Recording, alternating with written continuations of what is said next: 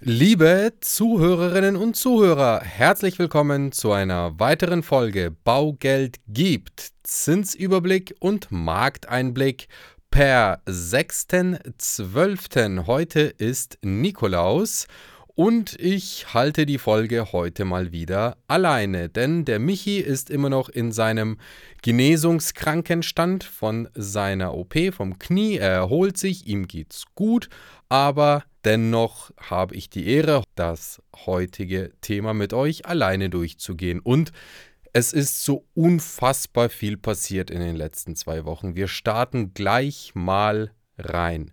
Es ist wirklich, wirklich viel passiert. Es gibt so viele Neuigkeiten, es gibt so viele News, dass es mir wirklich schwer gefallen ist, da den kompletten Überblick zu behalten. Ich hoffe, ich habe alles erfasst. Falls nicht, werden wir es sicherlich auch nochmal nachholen mit dem Michi in zwei Wochen, falls die ein oder andere Nachricht untergegangen ist. Wir starten gleich mal mit den News aus den vergangenen zwei Wochen. Und wie gesagt, da gab es einfach einen riesengroßen Haufen von. Wir fangen an mit den ersten News und zwar der Haushaltsstreit der Regierung. Gut, der geht weiter in die nächste Runde.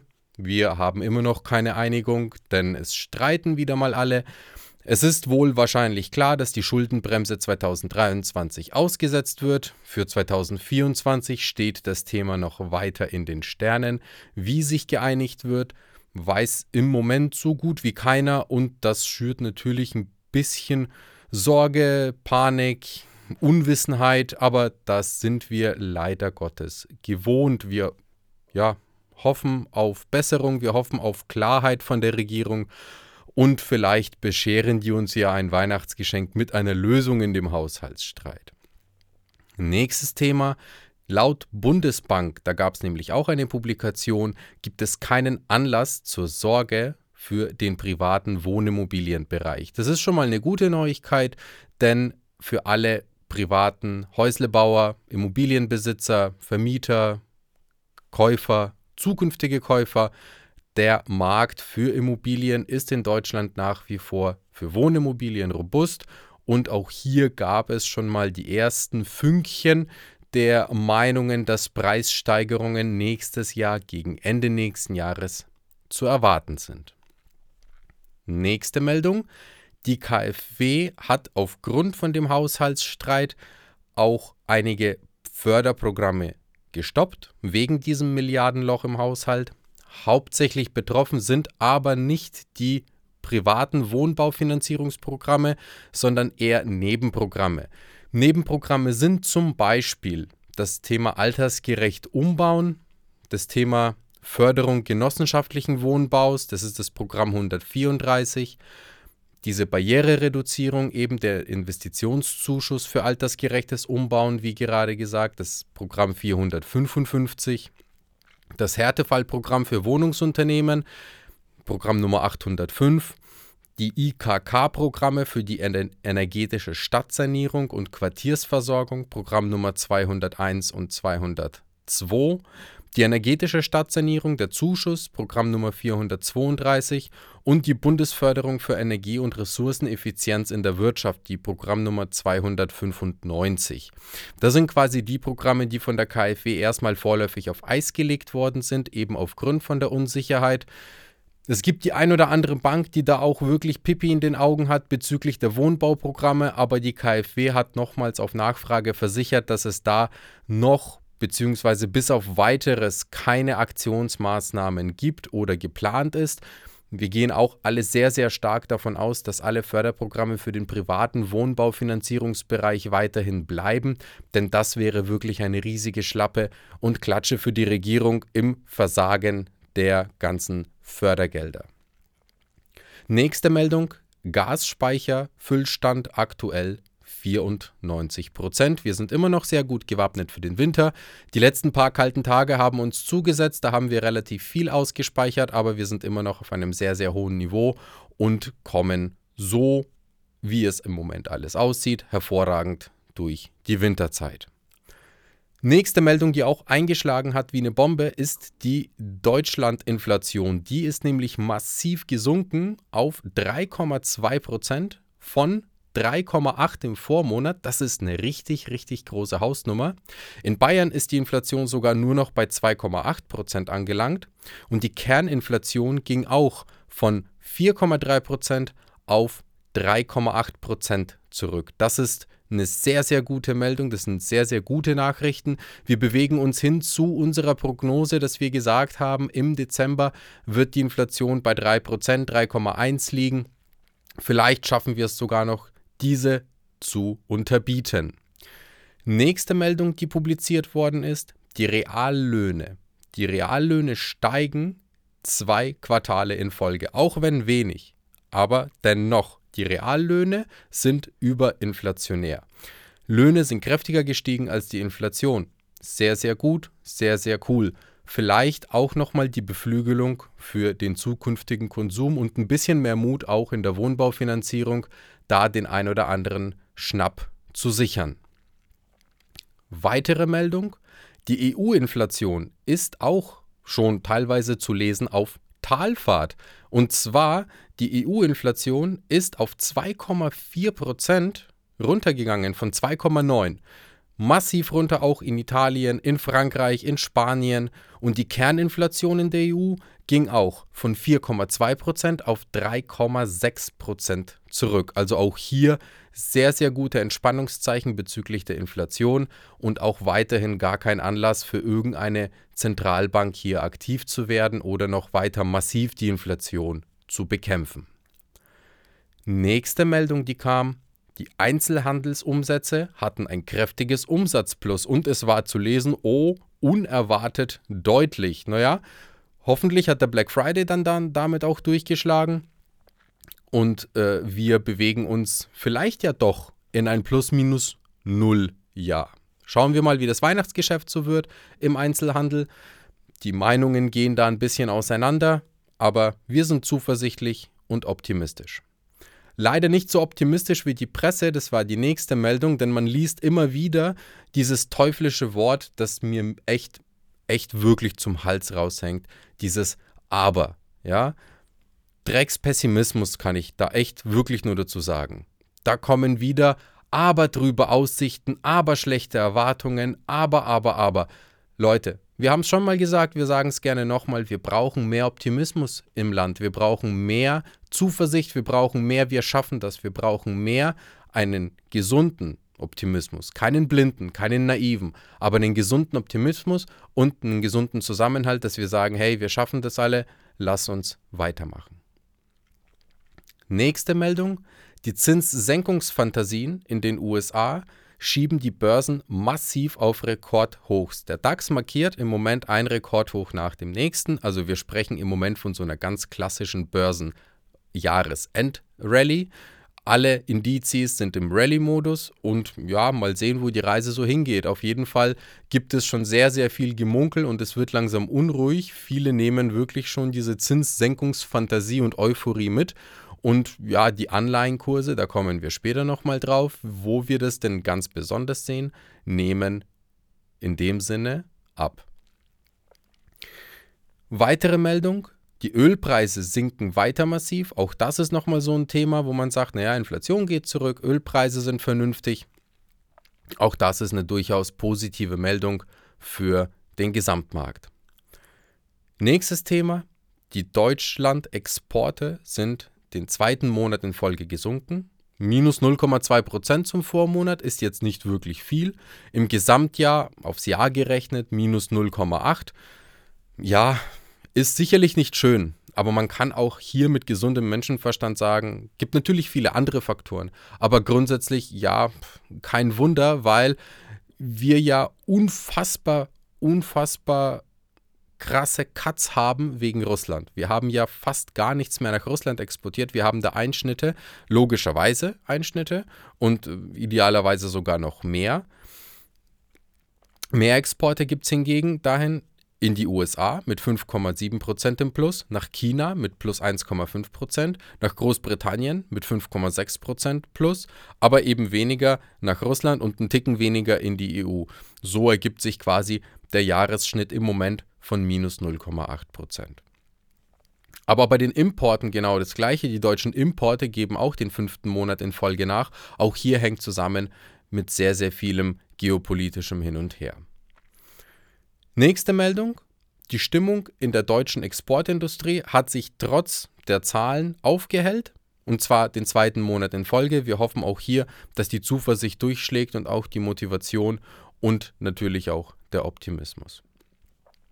Ja, alle Wochen wieder kann man fast schon sagen. Wir merken es immer noch. Äh, die Banken hocken auf der Marge. Ich kann es nicht oft genug sagen. Im Moment hocken die Banken massiv auf der Marge. Der Markt würde theoretisch noch so viel mehr Zinssenkungen hergeben, als im Moment von den Banken weitergegeben werden. Aber nach Gesprächen mit den Banken begeben sie sich schon in Lauerstellung. Man hört aus den teilweise Arbeitskreisen, ja, wir warten jetzt noch mal eine Woche ab, wenn sich da nicht wirklich viel verändert, dann gehen wir noch mal in den Markt, dann senken wir noch mal. Also es kann sehr, sehr gut sein, dass in den nächsten Wochen noch verstärkt Zinssenkungen kommen werden und auch die Zinsen beim Verbraucher im Finanzierungsbereich nochmal deutlich attraktiver werden. Ja, im Moment will es keiner in den Mund nehmen, das ist die nächste Meldung, aber wenn alles so weitergeht, kann man durchaus sagen, oder zumindest es auf dem Niveau bleibt, dass äh, die EZB und die Fed zum Handeln gezwungen ist und die Leitzinsen im ersten Halbjahr äh, reduziert werden. Und zwar nicht nur ein bisschen, sondern auch schon gut vielleicht zwei Schrittpunkte mit jeweils 0,25, also vielleicht ein halbes, ein halbes Prozent im ersten Halbjahr 2024, wird von der ein oder anderen Research-Abteilung aus den Banken erwartet. Ich bin da durchaus dabei, kann mir das sehr, sehr gut vorstellen, dass es eben auch zutreffen wird, weil im Moment alles dafür spricht. Nächste Meldung, die US-Inflation wird mit Spannung erwartet, weil auch in den USA es keinen Anlass gibt, mehr weiter eben, wie gerade gesagt, Zinsen zu erhöhen, sondern eher äh, schon Richtung Zinsreduzierung nachzudenken. Denn in den USA haben die äh, schwebenden Hausverkäufe, die Bestands- und die Neubauverkäufe massiv nachgegeben. Die Häuserpreise im Gegenzug steigen. Die Zahl offener Arbeitsstellen äh, ist niedriger als erwartet und es gibt mehr Arbeitslose. Also auch hier wieder Zeichen für eine abkühlende US-Wirtschaft. Auch hier wieder ein Zeichen oder ein Impuls für die Fed, die ja auch auf die Wirtschaft letzten Endes schaut, nicht nur auf die Inflation. Da aktiv zu werden oder schneller aktiv zu werden, um die Wirtschaft nicht in eine Rezession laufen zu lassen, um keinen Aufprall zu riskieren. Also auch hier, wie gesagt, gepaart mit den ganzen Meldungen der Zinssenkungsfantasien, das ist gar nicht alles so unrealistisch. Wir sind echt super gespannt, was die nächsten Monate so bringen werden. Der IFO Geschäftsklimaindex steigt und zwar auch hier wieder in Folge. Auch das ist schon mal eine sehr, sehr gute Nachricht, die uns alle nochmal mit Optimismus unterfüttern soll. Nächste Meldung. Nächste Woche sind wieder Zinssitzungen der FED und der EZB wir erwarten nichts wirklich, nichts wirklich Großartiges, definitiv keine Zinsanhebungen, die sind definitiv nicht erwartet von keinem der Research-Abteilungen, weder aus den Banken noch aus anderen ähm, Analystenhäusern. Da wird alles sehr, sehr wahrscheinlich in eine sehr ruhige Weihnachtspause gehen. Eine auch positive Meldung oder zumindest teilpositive Meldung ist, die EU-Sanierungspflicht kommt vorerst doch nicht, wie viele befürchtet haben, beziehungsweise die wird halt massiv, massiv aufgeweicht, weil auch hier gemerkt wurde, hey, es gibt noch so viel zu tun, es sind noch so viele offene Baustellen. Wir können uns im Moment das Thema EU-Sanierungspflicht, so wie es ursprünglich angedacht war, überhaupt nicht leisten, überhaupt nicht vorstellen, beziehungsweise gar umsetzen. Warum kann man so vieles nicht umsetzen? Unter anderem auch deswegen, auch das ist die nächste Meldung, es gibt in Europa ein massives Energieausweischaos. Ja, um nur als Beispiel mal ranzuführen, jeder hat einen Energieausweis oder jedes Gebäude hat einen Energieausweis, ja, in Europa, egal ob jetzt in Deutschland oder in den Niederlanden, Belgien.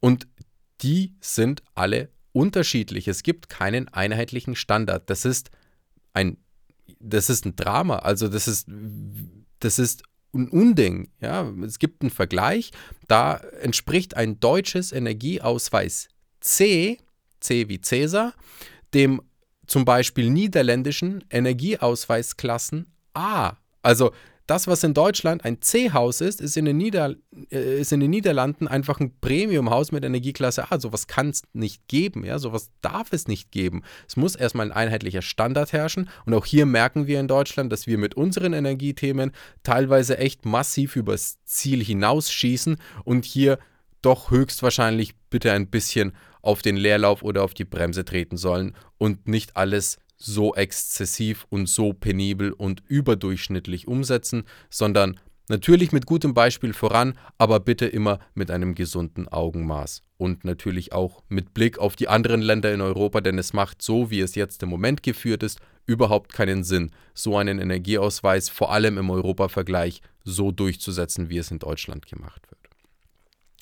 Nächste Meldung. Der chinesische Immobilienriese Evergrande erhält quasi als letzte Warnung vom Gericht nochmal den letzten Aufschub für einen Sanierungsfahrplan. Das ist ja ein sehr, sehr, also ein, ein, das, der, der größte Immobilienkonzern, kann man sagen. Der geht bald hops, wenn die nicht, wenn, wenn die nicht bald was machen. Also auch hier äh, Shepherds im Karton. Ja, die Chinesen sind am struggeln. Die Wirtschaft in China ist nach wie vor weiterhin sehr, sehr porös und sehr, sehr kritisch. Und ja, wir sind auch mal gespannt, was das für Auswirkungen haben kann. Es kann Auswirkungen haben, die Evergrande-Krise. Aber Evergrande hat jetzt nochmal einen letzten Aufschub bekommen für die Vorlage eines Sanierungsfahrplans und hoffen wir doch mal, dass auch hier Bewegung im positiven Sinne Bewegung reinkommt in die ganze Sache. In der Wirtschaftswoche gab es auch einen interessanten Bericht und zwar über das Jahr 2023. Jetzt kann man schon so langsam aber sicher ein Komplettfazit ziehen über das ganze Jahr. Und zwar wurde publiziert, wie die Preise für Häuser sich entwickelt haben und in welchem Bundesland sich diese Preise wie entwickelt haben. Und da wurde eben ermittelt, dass in 2023 in Brandenburg, Sachsen und Bayern die Preise am stärksten zurückgegangen sind, mit dem Schnitt minus 20 bis minus 25 Prozent. Und am geringsten ist der Preisrückgang mit minus 10 bzw. minus 15 Prozent zu verzeichnen in Hamburg, in Saarland und in Bremen. Hingegen wurden die Mieten aber überall teurer. Also auch das, was wir schon die ganze Zeit sagen, Leute, die Mieten werden steigen, die werden immer und die werden noch extremer steigen als bisher angedacht und vermutet. Und deswegen auch hier nochmal unser Appell an alle, die zur Miete wohnen, besorgt euch Wohneigentum. Jetzt im Moment gibt es wirklich extrem gute Preise zu erzielen. Nicht nur jetzt in den, jetzt nicht nur in den Bundesländern mit dem starken Rückgang, also jetzt nicht unbedingt nur in Brandenburg, Sachsen und Bayern. Wobei auch hier in Bayern sind die Preise, ganz besonders bei uns in der Metropolregion Nürnberg, so unfassbar verlockend. Die sind so gut zum Erwerb, dass es echt wirklich fahrlässig wäre, wer noch keine Immobilien hat und die Möglichkeit hat, eine zu kaufen. Der soll das bitte tun, unbedingt. Es werden so starke Preis- Korrekturen nach oben, es werden so starke Preisanpassungen, Steigungen in den nächsten zehn Jahren erwartet. Da sprechen teilweise wirklich manche Abteilungen sogar von bis zu 80 Prozent Zuwachs auf die aktuellen Preise. Das ist wirklich gar nicht mal so weit und fernab entfernt von der Realität. Deswegen lasst euch auch hier gerne bei uns beraten und wir klären euch sehr, sehr gerne auf. Last but not least, ein kleiner Teaser der ursprünglich angedacht war, heute zu schalten. Aufgrund von der Nachrichtenflut einfach nicht möglich, weil sonst würden wir uns wahrscheinlich nochmal eine Stunde drüber unterhalten. Wir haben eine Folge zusammengestellt, beziehungsweise sind gerade am Zusammenstellen der Folge Neuerungen, was Gesetze, was Richtlinien, Freibeträge, Steuersachen, äh, Zuschüsse, Zulagen 2024 angeht. Wir werden diese Folge nächste oder in drei Wochen, also sprich, ja, entweder am 14. oder am 21. Äh, werden wir die Folge schalten. Hört da rein, super, super spannend, kann ich echt nur jedem empfehlen, weil es wirklich sehr, sehr viele, extrem viele Neuerungen gibt, die das Jahr 2024 mit sich bringt, sowohl von Gesetzes wegen als auch von allen allgemeinen Themen, die uns 2024 blühen. Ja, aber last but not least will ich euch nicht auf die Folter spannen und gehe über zu dem Thema Zinsen. Was hat sich denn getan auf die letzten zwei Wochen. Es hat sich eine wirklich, wirklich massive Menge getan. Wir haben den 6.12. Wir haben Nikolaus. Und wir haben zwei Wochen, die vergangen sind seit dem letzten Zinsausblick. Der Swap vor zwei Wochen, erinnere ich nochmal jeden, stand bei 3,08. Der Swap per 6.12. steht bei 2,68, also 40 Punkte nach unten. Das ist so extrem krass. Der Bund steht bei 135,4 von 130,9 von vor zwei Wochen. Also massive Rutsche in der Refinanzierungsmöglichkeit der Bank, was wiederum heißen müsste, die Zinsen müssten massiv runtergehen. Und die Zinsen sind auch runtergegangen. Die Zinsen sind nicht bei jeder Bank runtergegangen und die Zinsen sind nicht für jeden Kunden runtergegangen, sondern die Banken gehen mittlerweile wirklich da von Einzelfall zu Einzelfall und gewichten sehr individuell. Im Normalfall müssten die Zinsen noch viel niedriger stehen, als die jetzt im Moment stehen. Wir erwarten, wie gesagt, gewisse Zinssenkungen, wenn sich der Markt nicht verändert, auf die nächsten zwei, drei, vier Wochen spätestens. Anfang Januar müsste es massive Zinsreduzierungen weitergeben und weitergehen. Aber per heute durchaus auch sehr, sehr attraktiv und sehr ansprechend, kann man echt sagen, im Verhältnis von vor zwei Wochen. Und zwar gehen wir mal zum Worst-Case-Bereich. Im Worst-Case-Bereich 200.000 Euro Kaufpreis, 200.000 Euro Finanzierung, Nebenkosten aus Eigenkapital, also sprich eine klassische Kaufpreis-Vollfinanzierung, gibt es auf 10 Jahre aktuell den absoluten Best-Worst-Case-Zins mit 3,6 Prozent. Mit einem Prozent Tilgung ist es eine Rate von 766 Euro und mit 2% Tilgung eine Rate von 933 Euro. Die 15-jährige Zinsbindung im Worst-Case-Bereich gibt es zu 3,7 Prozent, mit einem Prozent Tilgung eine Rate von 783 Euro und mit 2% Tilgung eine Rate von 950 Euro.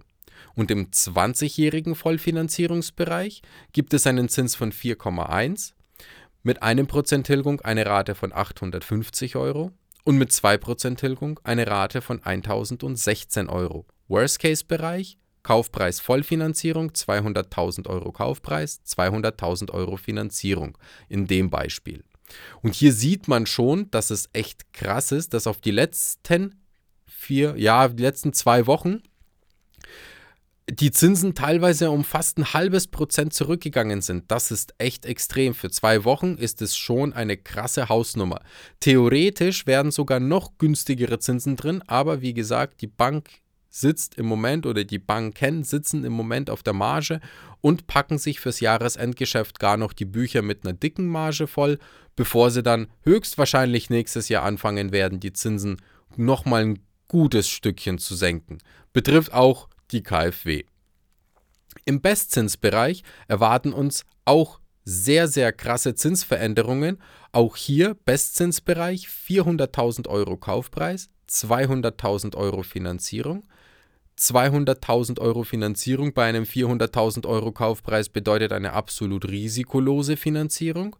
Und da erwarten uns im Bestzinsbereich für 10 Jahre ein Zins von 3,35 Prozent mit einem Prozent Tilgung eine Rate von 725 Euro und mit 2% Tilgung eine Rate von 891 Euro.